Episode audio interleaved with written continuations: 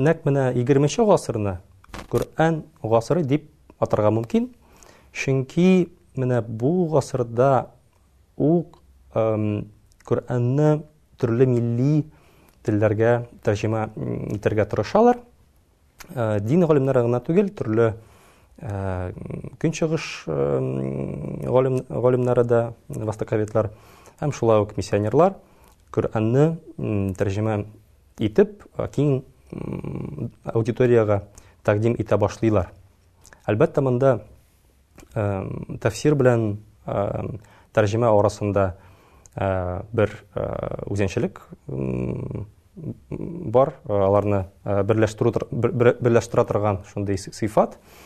Тәрҗемә дә, тәфсир дә, әлбәттә, Коръән мәгънәләрен, Коръән сүзен ниндидер бер идеология буенча яки бер фикер буенча тәкъдим итми. Һәр автор э, яки һәр э, тәрҗемә итүче ниндидер идеологик тармак э, буенча эш итәргә тырыша.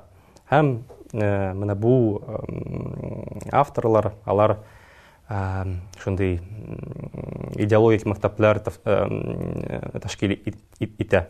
Егерме нче гасырның башында ук танылган татар галимнәре Галимҗан Баруди, шулай ук Иманкулый тәфсир эшен дәвам иттеләр һәм үз эшләрен кайберләре өлешчә, кайберләре тулысынча бастырып та чыгаралар.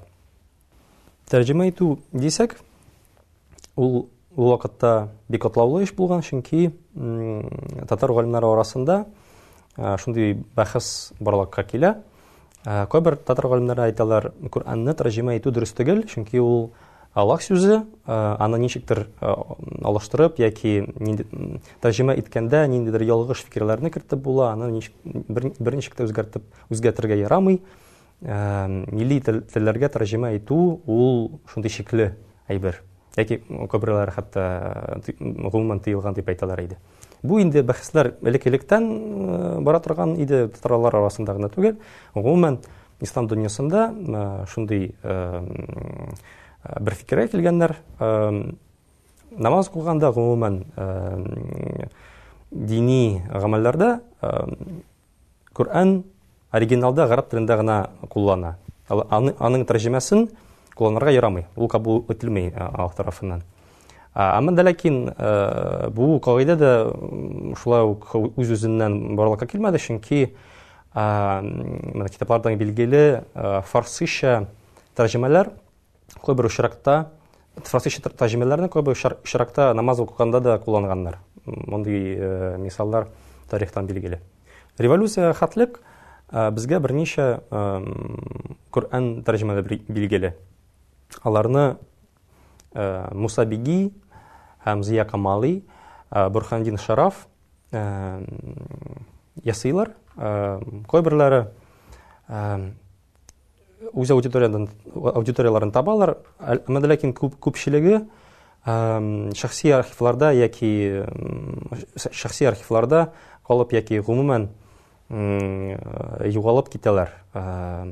Яшь очракта менә бу хәл, кызганыч хәл, шундый тискәре сәяси э, сәбәпләр аркасында була.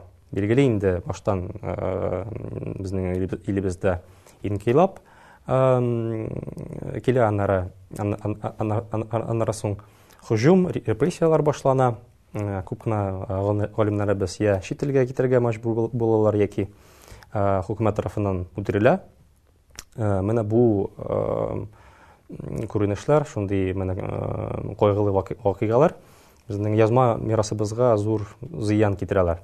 Шул ук исәптән менә берничә тулы Коръән тәрҗемәләре дә юкка чыга.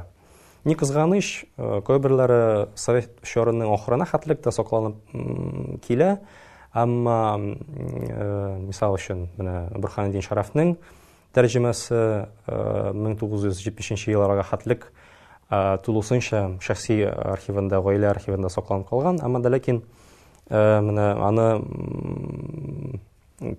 гаилә әгъзалары да ничек тырышсалар да саклый, саклый алмаганнар. Әйтергә мөмкин, совет чорының совет чорының ахырына хәтлек әдәби татар телендә язылган татар телендә Коръән тәрҗемәсе халыкка киң аудиториясенә чыга алмады. Чөнки айтуымча, тәфсир жанры ул күбрәк менә дин галимнәре өчен шундый тар аудитория өчен адресланган булган.